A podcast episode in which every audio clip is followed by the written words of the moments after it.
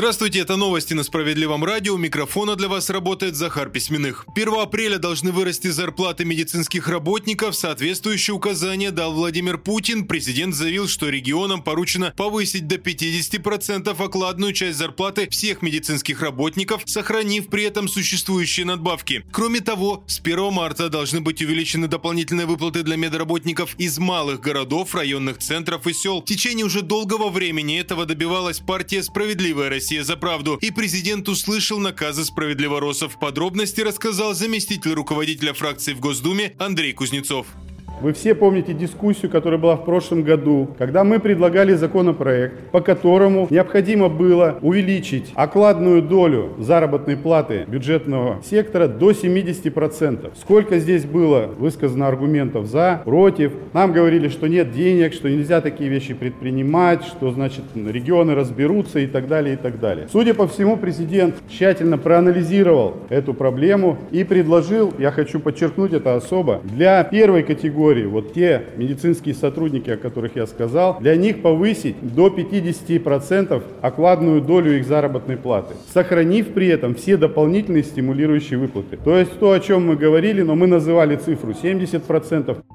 И еще об одном увеличении выплат, на котором давно настаивают в партии «Справедливая Россия за правду», в России предложили повысить стипендии. С такой рекомендацией выступили в Министерство образования и науки. Там рекомендуют всем вузам закрепить размер стипендий на уровне не ниже прожиточного минимума. Добавлю, федеральный прожиточный минимум в России сегодня равен почти 15,5 тысячам рублей. При этом регионы вправе сами менять его величину. А я напомню, что еще в прошлом году справедливоросы выступали с инициативой поднять стипендии. Этот вопрос Вопрос не раз обсуждался и в Государственной Думе, но партия большинства постоянно находила причины не поддержать предложение.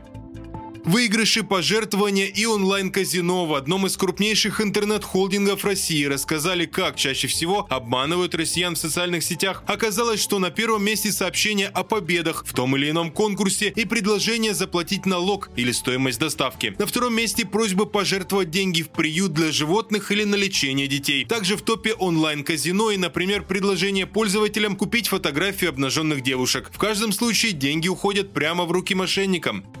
Больше половины россиян оценивают свое материальное положение как среднее. Об этом заявили 57% опрошенных. Данные представили в Фонде общественного мнения. Согласно этому же опросу, 25% считают свое финансовое положение скорее хорошим. При этом более четверти респондентов считают, что в ближайший год дела у них изменятся в лучшую сторону, в том числе в материальном плане.